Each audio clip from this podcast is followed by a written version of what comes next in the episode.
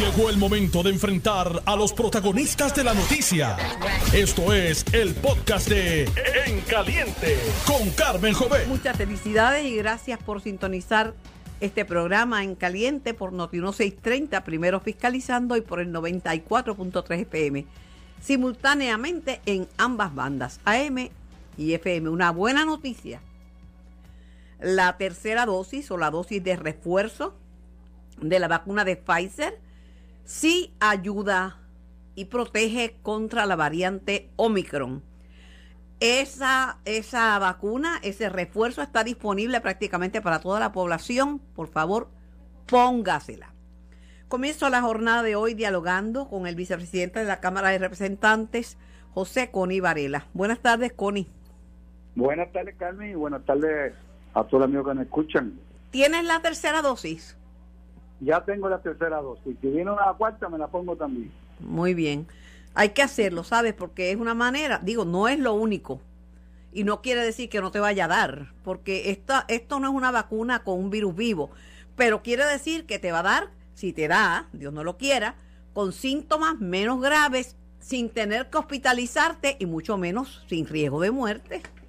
No, hay que seguir, seguir la directriz de, y hay que reconocer al Departamento de Salud de Puerto Rico que ha hecho una excelente labor, y el doctor Mellado. Y la Guardia, oye, Connie, y la Guardia Nacional también. También, también. Ahora mismo la misma CDC que tiene a Puerto Rico como zona de peligro para los viajeros cuando tenemos una positividad mucho más baja que la positividad de los estados de la Unión Americana, pero por la clásica milla, eh, pues eso, eso no, eso no, no lo, no lo corrigen, pero sí vienen a quitarle fuerza a la Guardia Nacional. Mira, hasta las farmacias de cadena han cometido errores con la vacuna. pero negar que, que el general Reyes y los de la Guardia Nacional han hecho una gran labor es mezquino. Es correcto, yo creo que, y hay que reconocer, no solamente en, esta instancia donde ellos han sido eh, y han llevado la voz cantante en muchos sectores, eh, sobre la vacunación, pues igual que María, María fue un excelente trabajo de General Reyes, hay que ponderar cuáles son las alegaciones que ha hecho el CDC y que cada cual juzgue. Yo creo que ha sido excelente y, un pequeño error, yo lo llamo así, este lo puede cometer cualquiera y, en Estados Unidos, se cometen barbaridades y no hay señalamiento y eso ah, en todos los renglones de la vida siempre ha existido. Yo voy a hablar con voy a hablar con Reyes dentro de un ratito porque él es él como militar al fin no argumenta nada, ¿verdad? Él acepta todo y pues seguirá trabajando con otro, otras funciones como la canalización de los ríos y, el recogido de neumáticos, pero pero hay que reconocer su trabajo. Uno no puede ser mezquino. Connie, escuchaba, escuchaba al gobernador de Puerto Rico cuando venía para acá para Noti1 en una entrevista previa donde decía que va a pasar la página con el tema este de la, la, extraordinaria que convocara para ver seis medidas, que, fue, que es lamentable que no se haya visto ni una sola de ellas y que él seguirá trabajando porque él trabaja todos los días y a mí me pareció que eso era una pullita que estaba tirándole a la cámara de que él trabaja todos los días. Bueno, y, nosotros, y nosotros estamos, estamos aquí en la cámara, yo estoy en la cámara actualmente hay compañeros que están en su oficina en la Cámara de Representantes y vamos a estar hasta el día 22 de diciembre, que ese día, pues, el señor presidente ha dado, como de costumbre aquí en la Cámara de Representantes, pues, un receso navideño. Pero que estamos dispuestos, si el gobernador enmienda, enmienda la convocatoria, con mucho gusto. Atendemos los, los casos prioritarios, urgentes que tiene el país, como la reforma laboral, porque escuchamos los otros días al compañero senador Paca pidió que ese fue el compromiso que hicieron las delegaciones allá.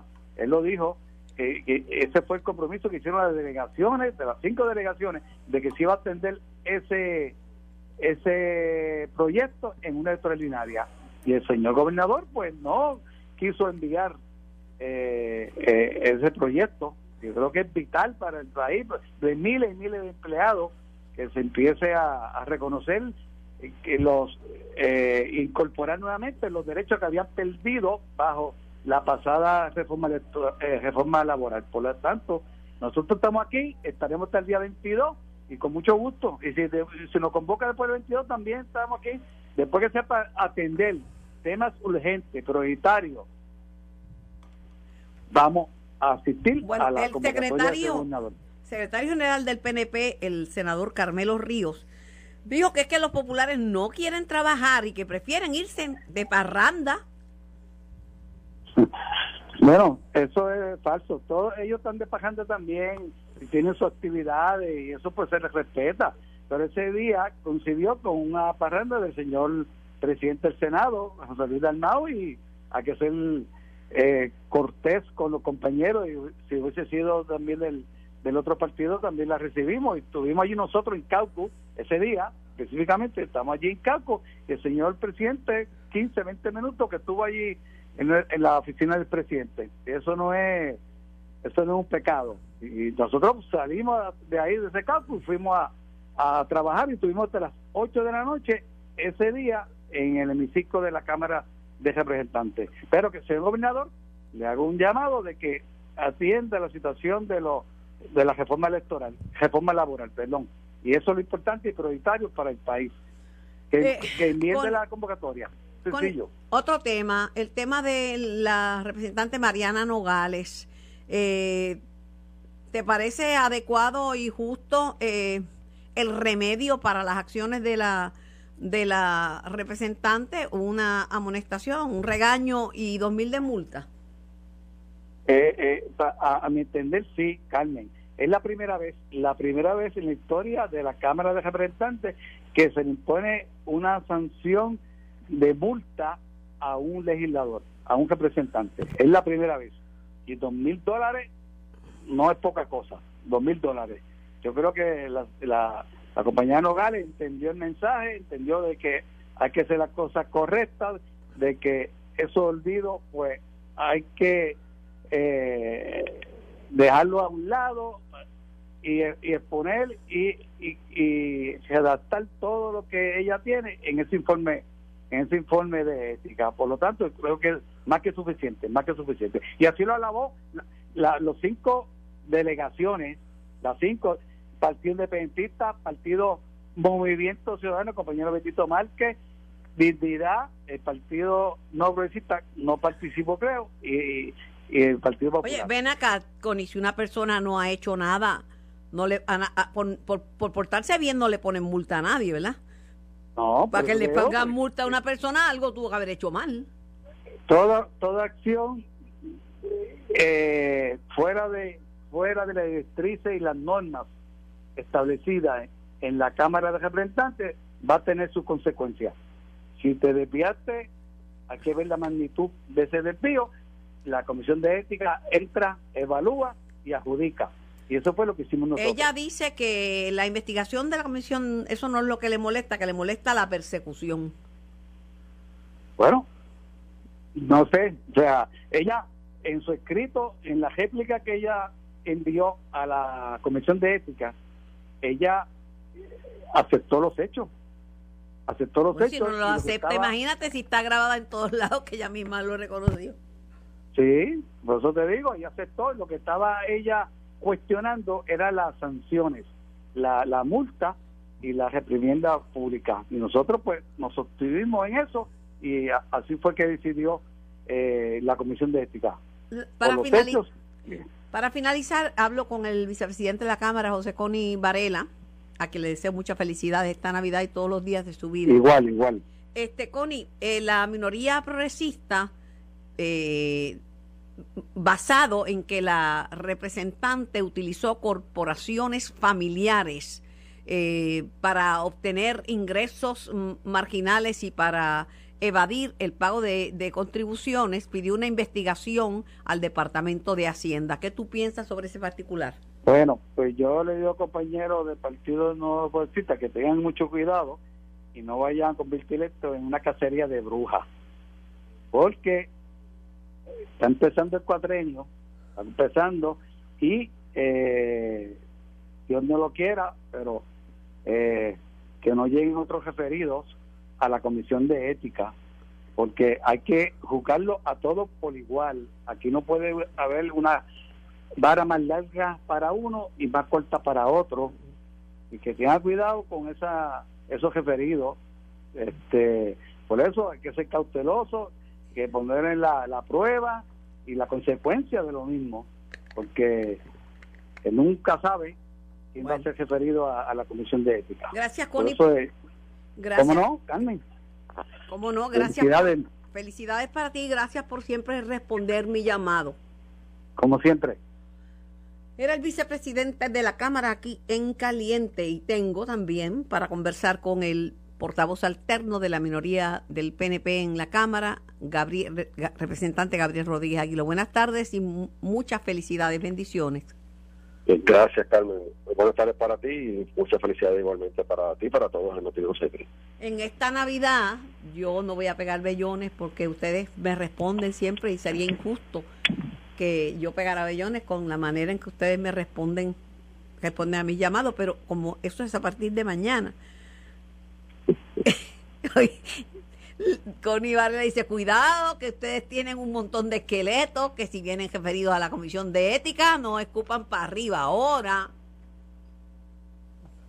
En los casos hay que atenderlos según lleguen, ¿verdad? Según se presenta en cada caso, hay que evaluarlo en sus méritos y uno adjudicar y llegar a las conclusiones. En el caso de la licenciada Nogales, la trataron con paños, con paños tibios. La licenciada Nogales ocultó a sabiendas información importante que ocultó que ella era parte de cuatro corporaciones donde en, varias de ellas era la presidenta, agente residente, secretaria y todo el componente era ella, era eh, como el anuncio antes que todo lo producía. Eh, no tan solo eso, sino que también era la responsable de la chequera de la, de la corporación, así que hacía desembolsos a nombre de la corporación. Y todo eso lo pregunta el informe de ética en la sección número 3 y ella lo ocultó. Y no fue que no lo leyó, porque pero no lo no lo no lo ocultó ella dijo que no. Ella no lo ocultó ella dice que se le olvidó. Bien difícil eh, bueno yo si alguien le, le, cree en Puerto Rico bueno pues allá ellos yo no le creo no le creo nada. Creo que la Cámara de Representantes dio un mensaje erróneo de, debió haber sido contundente por lo menos debió haber contenido ese informe una suspensión de 15 días de empleo y sueldo y una reprimenda del máximo, que son eh, cinco mil dólares en la Cámara de Representantes. Cuando un alcalde o un funcionario de gobierno tiene una omisión parecida a esa, las multas están entre 10 mil y 20 mil dólares en la oficina de ética gubernamental. Así que ciertamente, pues creo que no fue eh, lo, correcto. Eh, al final del día, pues se aprobó esa reprimenda y la multa de dos mil dólares ahí tienen una representante del movimiento Victoria Ciudadana que decían que los rojos y los azules eran los mismos, pues resultó ser peor que los mismos. Oiga, dice Connie que el peligro de el referido a um, Hacienda para que investigue a la representante Nogales que, que tienen que tener cuidado que no se convierta en una cacería de brujas. No, no, que, aquí el, el, nosotros estamos cumpliendo con, ¿verdad? Estamos complementando que el informe de, de la Comisión de Ética de la Cámara eh, hizo, ¿no? Que que se hizo un referido a justicia, pero no se hizo un referido al Departamento de Hacienda. Nuestra delegación, con el, el voto explicativo, estamos eh, esbozando cuáles fueron las razones por las cuales se está haciendo este referido al Departamento de Hacienda. No es una cacería de brujas, que se hizo una investigación, se le dio espacio a todas las partes, se cumplió con todo el proceso.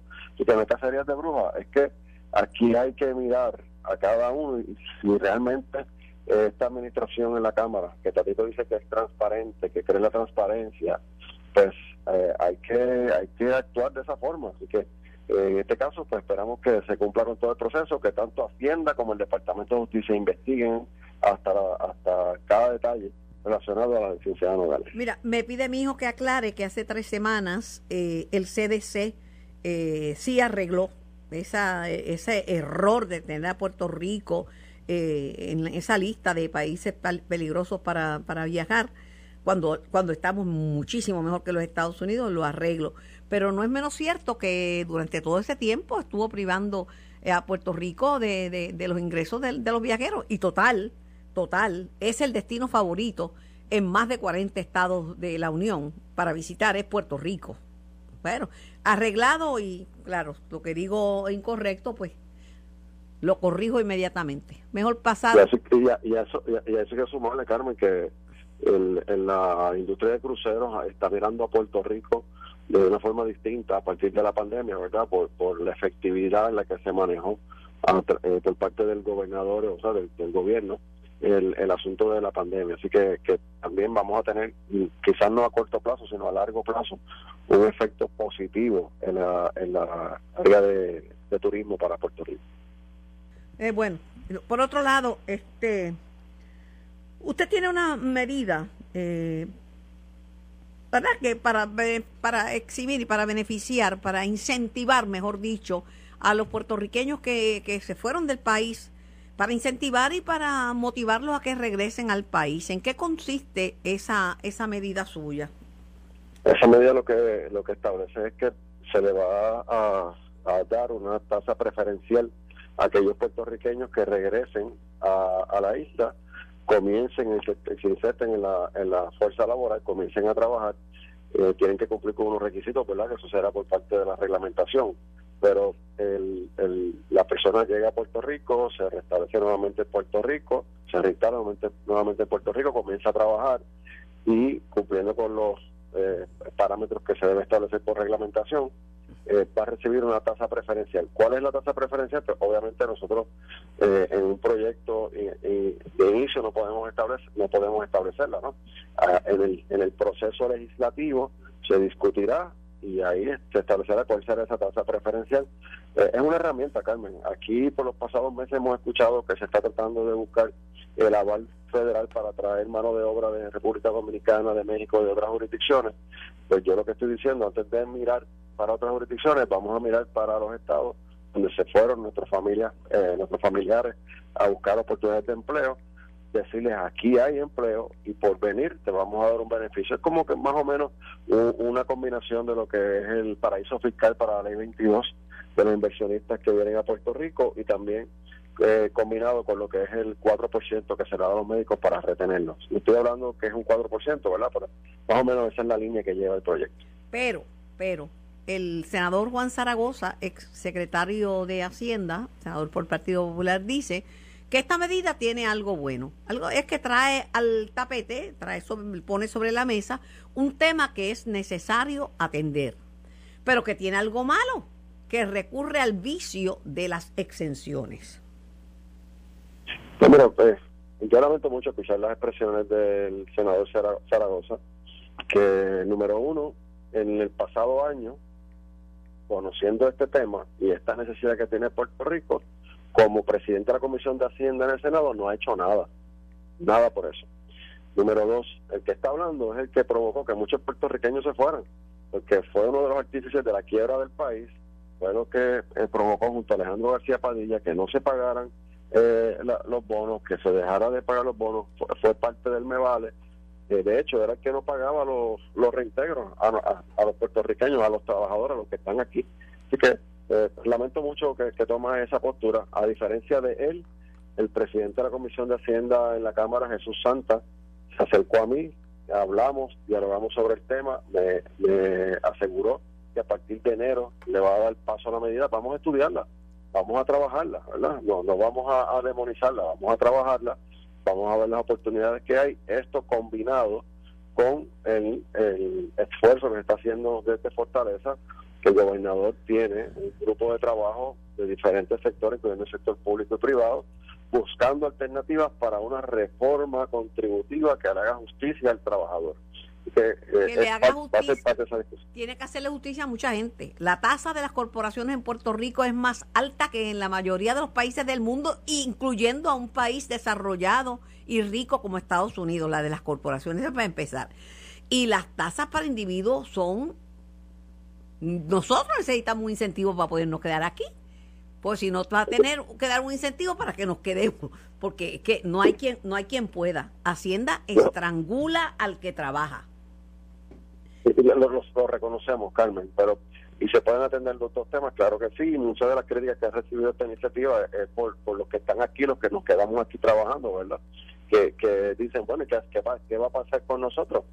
Que, Mientras menos seamos... pasado la salsa y el Hay más gente en el exterior que en Puerto Rico. Pero los que nos hemos quedado aquí sostenemos la carga de un país con un servicio público grande, con un setenta y pico de municipios, que todos tienen una asamblea municipal y todos tienen una guardia municipal y todos tienen, todos repetidos. Pues definitivamente, Carmen, eh, y te estaba eh, en esa dirección te estaba contestando que ya nosotros pues hemos legislado en cuanto no a contribuciones, pero sí, por ejemplo, el salario mínimo. Se aumentó el salario mínimo para los que se quedaron aquí trabajando a salario mínimo. En los próximos dos años va a recibir un beneficio, va a tener más dinero en su bolsillo. Eh, eh nosotros hemos legislado sí para que eh, los fondos federales que se, que se lograron para lo que es el crédito por trabajo se pueda implementar en Puerto Rico de una forma efectiva. Esa legislación ya se aprobó, así que sí hay alternativas que se han buscado para reconocer al trabajador, al que se quedó aquí trabajando y de cara al futuro pues eh, el gobernador eh, está haciendo un esfuerzo para crear, construir una reforma contributiva que le haga justicia al, al trabajo, sobre todo la clase media eh, trabajadora, que es la que siempre está como el del servicio. Le tengo una noticia de última hora, prepárese. ¿Preparado? Sí, como siempre. En la Cámara mandan los populares, para que lo sepa. Definitivamente. Eh, manda a los populares, por eso en la extraordinaria no se hizo ningún trabajo, porque los que mandan en la Cámara se fueron de parranda. Estuvieron parrandeando eh, por todo el Capitolio el, el, día lunes, el día que nos convocaron a la extraordinaria, eh, teniendo como uno de los coristas principales el senador acusado por sus empleados de kickbacks, de abuso, de intimidación, el senador Albert Torres. Así que eh, ese era el corista principal que llevaban en la parranda en la Cámara de Representantes, junto al senador de Arecibo también. Así que ciertamente eh, le faltan el respeto al pueblo de Puerto Rico. Eh, es una son delegaciones, sobre todo los que mandan en la Cámara, que no le importa lo que le pase al puertorriqueño. Están allí por estar, eh, que quieren ir de vacaciones, no quieren trabajar. Mire, pero el, el, bellón se, el bellón se le iba a pegar yo a usted, ¿no me lo va a pegar usted a mí? Bueno, no, no, es la intención, y menos en la vida, Carmen. No, eh, lo dijo fuerte, lo dijo aquí en Noti1, yo le escuché y di un cantazo a ti, verdaderamente, maestra. Aquí mandamos los populares. Y dice, y, dice, y dice el analista Iván Rivera que esas cosas le gustan a los populares porque lo ven fuerte, lo ven combativo contra el PNP, que Tatito está pegado, es lo que acuérdate que hay una lucha de acuérdate Carmen que hay una lucha de poderes entre Tatito y Dalmao a ver cuál, cuál de los dos es el más macharrán verdad para que para llevarse el titular de, de presidente o líder del Partido Popular. Esa es la lucha que hay ahora de cara a la, a la primaria o a la decisión que tienen que tomar para lo que es la presidencia del Partido Popular de cara al futuro. Así que ciertamente el, el, eh, la Cámara sí manda a los populares, por eso se fueron de parranda y no quisieron trabajar. Gracias por su tiempo y gracias por su participación. Y a partir de mañana, esta Navidad, no pegaré bellones. Gracias. A partir de mañana, de mañana. Lo sé, lo sé, lo sé. Me voy a la pausa, regreso con más de En Caliente.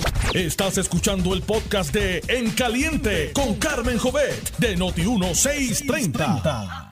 Tengo a la Contralora de Puerto Rico, Yasmin Valdivieso. Buenas tardes, Contralora. Buenas tardes, Carmen, a ti y a todos los radioescuchas. Decía Luis Pérez Vargas, director de la Oficina de Ética Gubernamental, que la corrupción y todas estas barbaridades que, que cometen algunos funcionarios públicos por falta de consejo y de orientación no es. Eso es así. Pues si hay legislación, si hay orientación, si hay consejos, entonces, ¿qué nos queda por hacer? Son decisiones muy personales que hacen las personas y de nuevo, como tú dices y como dice Luis y como decimos todos, por falta de adiestramiento no es. Yo el otro día oí a alguien decir que teníamos que dar mejores adiestramientos. Esto, esto, cualquier persona en la calle sabe que el que a ti te den dinero por debajo de la mesa está mal, está mal, o sea que eh, son decisiones muy personales que hacen personas egoístas, que hacen personas, eh, ¿cómo se llama? Lo, lo que lo que envidia, envidioso, este o acomplejado, no sé, no sé cuál es la, mejor palabra. No se puede, no se puede dar un curso de cómo no coger dinero por debajo de la mesa, si el que va al servicio público sabe que eso es, es ilegal. Por eso te digo que por falta de adiestramiento no es, de conocimiento no es, son decisiones personales de personas que no tienen sus valores bien puestos, que no están claros en lo que entre lo que está bien o mal, que se creen que saben mejor o, o que son más inteligentes que los que los otros 10 que ya se llevaron presos. En una entrevista previa, el director de ética gubernamental me había dicho que hay que fijarse en los estilos de vida de la gente. Sí. Porque los estilos de vida, uno sabe lo que cuestan las cosas. Si una persona tiene cinco relojes que el más barato vale 15 mil pesos, pues, oye, ¿de dónde se lo sacó? O se ganó la lotería, o, tiene gente que lo quiere mucho y le regalan esas cosas este el estilo y por eso hay que fijarse en los estilos de vida pero en Cataño veían el estilo de vida que estaba llevando el cano y, y el mismo el mismo que aspira el licenciado que aspira Sicardó dice que eso es, no que él lo veía pero que eso es un asunto personal de él. No las finanzas públicas no son un asunto personal. No y de ahí que yo pienso que está el deber ciudadano. De ahí que yo no veo al alcalde, yo creo que yo al alcalde de Cataño lo vi una vez y cuidado si dos en todos los años que fue alcalde, porque yo no me estoy reuniendo con él, yo no estoy compartiendo con él. Y la realidad es que las personas que ven todo eso eh, deberían querellarse a, mi oficina, a la oficina de ética, a la, a la que sea. Nosotros los vamos a proteger, pero entiendo que es un deber de aquel que sí sabe, de que tiene detalles, dejarnos saber la gente se hace de la vista larga y si es una persona que está haciendo obra, lo que yo he escuchado, y Contralora no se me vaya a desmayar, es que gente que dice, ah, bueno, él se moja, pero como salpica, ¿qué le parece? Yo te, oí ese programa, yo creo que estaba, que había gente diciendo, sí, hizo mal, pero este no, pues entonces tenemos que coger un cursito todos, no solo los empleados gubernamentales y, los funcionarios gubernamentales, y, y, volver a lo que está correcto o no correcto. No está bien, esos tal vez eran estilos del otro siglo o de siglos anteriores, donde pues, cuando se, cuando los presidentes tenían esclavos y todas esas cosas, son cosas que pasaban, pero eso no es correcto y eso no se puede permitir, no importa cuánto el el, el, el funcionario esté ayudando. Es lo mismo que pasa con, con los que eh, manejan droga, que la gente se calla porque porque ayuda al vecindario. Pero envenena al país con la droga. Es que yo le digo, yo, el, usted es parte de ese grupo de trabajo del que habló el director del FBI en Puerto Rico, porque él dice que han aumentado las llamadas de gente dando confidencia, etcétera. Sí, sí, somos parte de ese grupo. Alguien me preguntó porque estaban confundidos entre el grupo anticorrupción, como que pensaron que esto era una doble, un doble trabajo. Yo he estado explicando que el grupo anticorrupción somos nosotros los jefes de las agencias determinando estrategias, pero este grupo, el Task Force, el que tiene asignados recursos de cada una de nuestras agencias para, para que se enrollen las mangas y salgan a trabajar e investigar. Por eso, yo no sé qué más vamos a hacer, pero no podemos seguir, este, no podemos seguir en, en estas. Eh, Contralora, gracias por su tiempo. Tengo que pausar porque tengo una noticia de último minuto.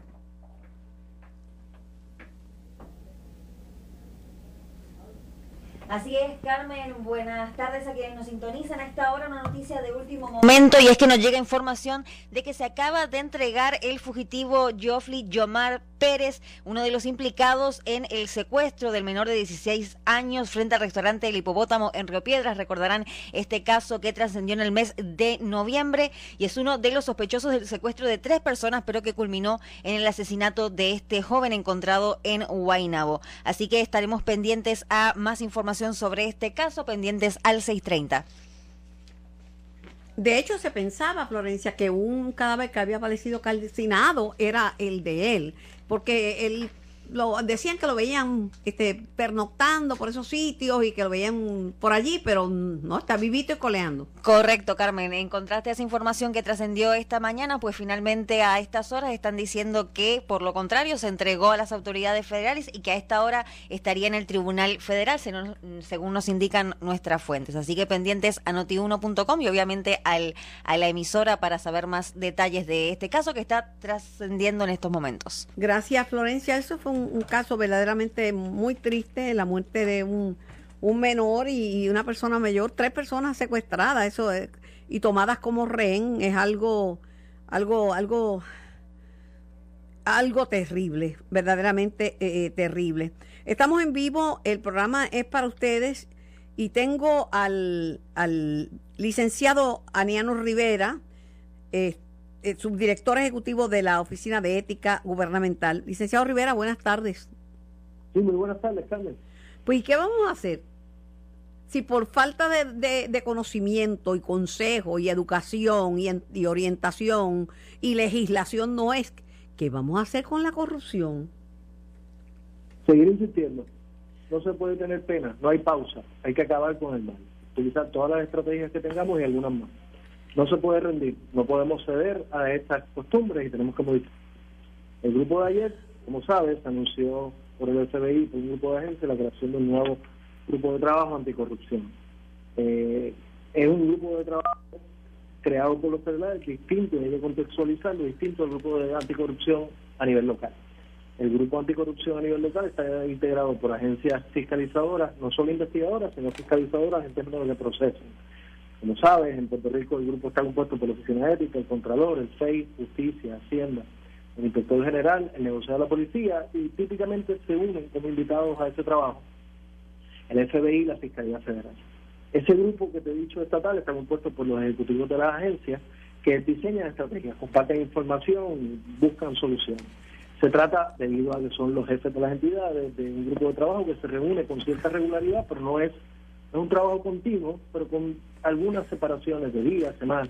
De hecho, se reúnen típicamente cada dos meses. La última reunión puede haber sido un poco más, tiene que haber sido en algún momento a mitad de septiembre, si no recuerdo, el 14 de septiembre el grupo que se anuncia ayer por el FBI, que se crea, es un grupo que se forma a nivel federal, obviamente el FBI es lo encabeza, y está compuesto fundamentalmente por agencias investigadoras. Eh, está el FBI, estamos nosotros, la Oficina de Ética, la Fiscalía Federal, el Inspector General de Educación Federal, el Inspector de Vivienda eh, Federal, el Inspector General del Departamento del Trabajo a nivel federal, está el Departamento de Seguridad Pública de Puerto Rico, la Oficina de Contralora, la Oficina de Inspectora General, la Administración de Servicios Generales y el MIE. Le pregunto, le pregunto, licenciado, ¿cuánto está cooperando la gente a la hora de denunciar la corrupción al inicio, no después que se han robado los clavos de la cruz, al inicio, cuando se percatan de que algo está mal? No tanto como quisiéramos. Eh, hay una hay un mal que la gente típicamente guarda silencio y luego cuando surgen estos incidentes, todos dicen abiertamente que se sabía, que era obvio, que todo el mundo lo sabía, pero nunca compartieron información con nosotros. Quizás eh, pensando, quizás pensando que lo pueden hacer público, quizás pensando que si trasciende su vida corre peligro, porque imagínense, hay millones envueltos. Podría ser, pero por alguna razón hay la cultura del silencio. Eh, nosotros dependemos en muchas ocasiones de que esa información surja. Eh, nosotros no estamos al margen de lo que pasa en el país, nosotros vemos noticias, estamos al tanto, seguimos las redes y no nos pasa desapercibido los comentarios, pero a veces el problema es que más allá de un rumor no concretizamos un testigo, una prueba que nos permite establecer los factos. Pues pero fíjese que personas que están, personas inteligentes, abogados como usted, en el caso de la licenciada Mariana Galicia, que, que ella se le olvidó eh, rendir sus informes, ¿verdad? Con sus ingresos. se le olvidó. Esa es la posición, eso es lo que ella expresado. Es muy triste además porque la instrucción del informe era clara. No es tan difícil de llenar, ¿verdad? Eh, no, no es tan difícil. Información uno la tiene y la puede plasmar ahí. Además, si de alguno no se olvida de, lo, de, los, de los ingresos de uno. Yo me olvido el teléfono que se me ha quedado en varios sitios, me olvido a veces de, de, de, buscar algo y sigo corriendo y se me quedó el, cepillo, pero que saber cuánto gano, ¿cómo no voy a saber cuánto gano? ¿Cómo no voy a saber si yo soy presidenta de una corporación y oficial residente? ¿Cómo no lo voy a saber? Entonces, pero Carmen, si me permite, esa misma, esas mismas situaciones se repiten en jefes de municipios y otras entidades. Eh, tristemente se dan situaciones que uno no puede entender porque a todos estos funcionarios se les capacita, se les da un curso relacionado a eso, se les explica cuáles son sus obligaciones y además tienen los recursos de la entidad disponibles para ayudar o colaborar con eso. Eh, lamentablemente en ocasiones hay algunos eh, exalcaldes que están siendo eh, procesados por nosotros en este momento, eh, pues cometieron información. En unos casos eh, no incluyó los ingresos de su cónyuge, es un caso de activo, se está corriendo en la oficina, y en otro un, un exalcalde que se le requirió la información, que fue la facultad de la entidad, y él eh, consecuentemente se negó a entregarlo. Eh, su negativa implicó que se presentó una acción en contra de él, se está pidiendo que entregue la información y además está expuesto a una sanción adicional. Oiga, mucha gente no entiende cuál es la pertinencia de ética gubernamental de la oficina de, de, ustedes en el caso de la senadora, de la representante Mariana Nogales, porque ellos tienen su propia comisión de ética y ustedes investigan el Ejecutivo. Bueno, la pregunta es importante.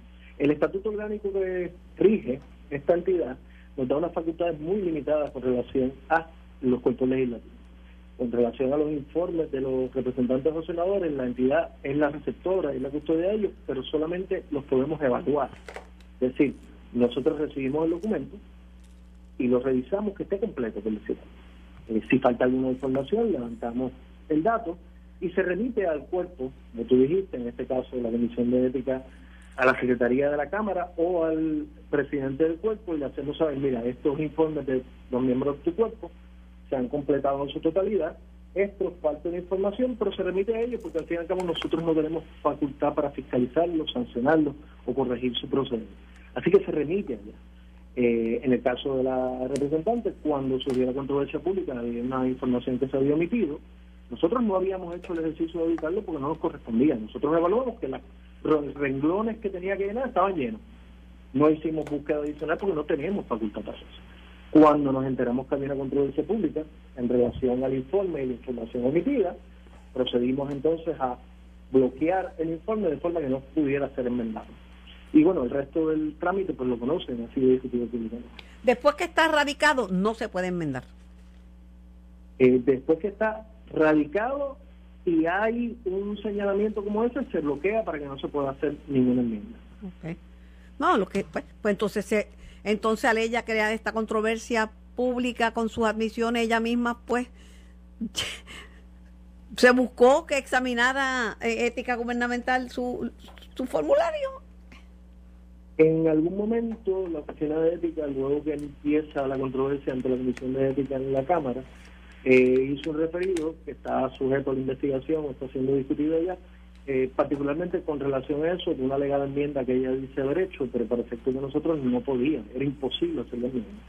Eh, porque estaba bloqueado el informe, no podía hacer ningún trámite sobre Oiga, ¿y no dicen ustedes los abogados que el desconocimiento de la ley no exime del cumplimiento de la misma? Y es así. Ah, pues. En este caso el problema es que el desconocimiento pues, es poco probable deducirlo porque es que ella tomó los cursos correspondientes. Ella tuvo la asesoría y estuvo a disposición de ella, el grupo de auditores y los compañeros que pudieron ayudarle a la gestión. Estamos mal, ¿sabe? Estamos bastante mal. Estamos bastante mal. Sí, tenemos que seguir insistiendo, pero yo creo que hay una callosidad moral en un país donde tanto tienes, tanto vales, que la gente ve muchos de estos actos y dice, bueno, te lo llevó, pero no mató a nadie. Cosas así por el estilo. O sea, le restan, le restan a la, a, la pureza y a la pulcritud del, que debe tener un, funcionario público. Ah, se moja pero salpica, ah, hace obras, todas esas cosas que dicen. A mí me preocupa. Eso, mal, eso precisamente es el mal. Eh, el hecho de que no haya un muerto usando la, imagen que existe no quiere decir que es un mal social grave. La medida en que ese dinero se desvía para atender otras cosas es educación menos para nuestros hijos, es salud menos para nuestros hijos y es más las generaciones futuras. yo creo que, yo creo le voy a dar una sugerencia, el cursito de ética deben darlo a partir de primer grado en la escuela primaria. No sería mala idea para que los niños aprendan que lo ajeno se respeta, para que los niños chiquititos aprendan que lo ajeno se respeta, porque ya cuando están grandes. Ay, Señor. Gracias por su tiempo y muchas felicidades. Esto fue el podcast de En Caliente con Carmen Jovet de Noti1630. Dale play a tu podcast favorito a través de Apple Podcasts, Spotify, Google Podcasts, Stitcher y notiuno.com.